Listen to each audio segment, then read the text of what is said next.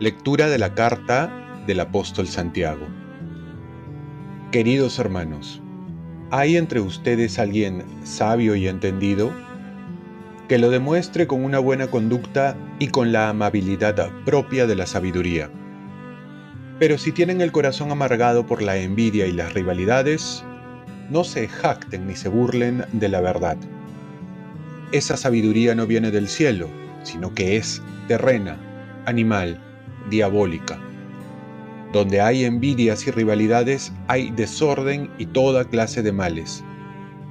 La sabiduría que viene de arriba, ante todo, es pura y además es amante de la paz, comprensiva, dócil, llena de misericordia y buenas obras, constante, sincera. Los que procuran la paz están sembrando la paz, y su fruto es la justicia. Palabra de Dios. Salmo responsorial. Los mandatos del Señor son rectos y alegran el corazón. La ley del Señor es perfecta y es descanso del alma. El precepto del Señor es fiel e instruye al ignorante. Los mandatos del Señor son rectos y alegran el corazón. Los mandatos del Señor son rectos y alegran el corazón la norma del Señor es límpida y da luz a los ojos. Los mandatos del Señor son rectos y alegran el corazón. La voluntad del Señor es pura y eternamente estable. Los mandamientos del Señor son verdaderos y enteramente justos. Los mandatos del Señor son rectos y alegran el corazón. Que te agraden las palabras de mi boca y llegue a tu presencia el meditar de mi corazón. Señor, roca mía, redentor mío. Los mandatos del Señor son rectos y alegran el corazón. Lectura del Santo Evangelio según San Marcos. En aquel tiempo, después de la transfiguración, Jesús, Pedro, Santiago y Juan bajaron del monte al llegar a donde estaban los demás discípulos, vieron mucha gente alrededor y a unos escribas discutiendo con ellos.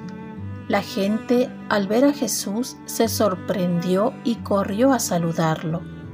Él les preguntó, ¿sobre qué están discutiendo?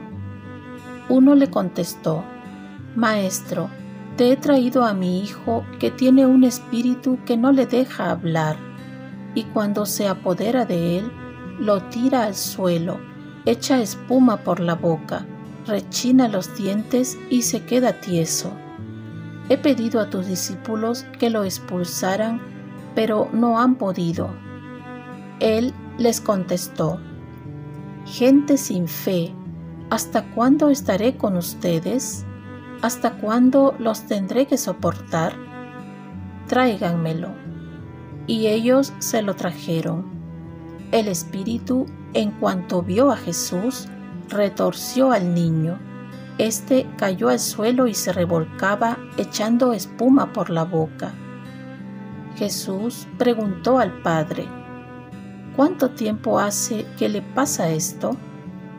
Contestó él, desde niño, y muchas veces lo ha arrojado al fuego y al agua para acabar con él. Si puedes hacer algo, compadécete de nosotros y ayúdanos. Jesús replicó, ¿qué es eso de si puedes? Todo es posible para el que tiene fe. Entonces el padre del niño gritó, Creo, ayuda a mi poca fe. Jesús, al ver que acudía gente, increpó al espíritu inmundo diciendo, Espíritu mudo y sordo, yo te lo mando, sal de él y no vuelvas a entrar en él. Y el espíritu, gritando y sacudiéndolo violentamente, salió de él. El niño se quedó como un cadáver, tanto que la multitud decía que estaba muerto. Pero Jesús, Tomándolo de la mano, lo levantó y el niño se puso en pie. Al entrar en casa, sus discípulos le preguntaron a solas, ¿por qué no pudimos expulsarlo nosotros? Él les respondió, esta clase de demonios se expulsa solo con la oración. Palabra del Señor. Reflexión del hermano David Pacheco. A más oración, más fe. A más fe, más oración. El evangelista nos muestra que varias personas acudieron a los discípulos para sanar a un muchacho que posiblemente tenía epilepsia. Pero los discípulos no pudieron sanarlo. ¿A qué se debió? Jesús da la respuesta gente sin fe. Es lo que va a decir también a sus discípulos, que eran testigos de tantos milagros. Y es que una cosa es acompañar a Jesús y otra es creer.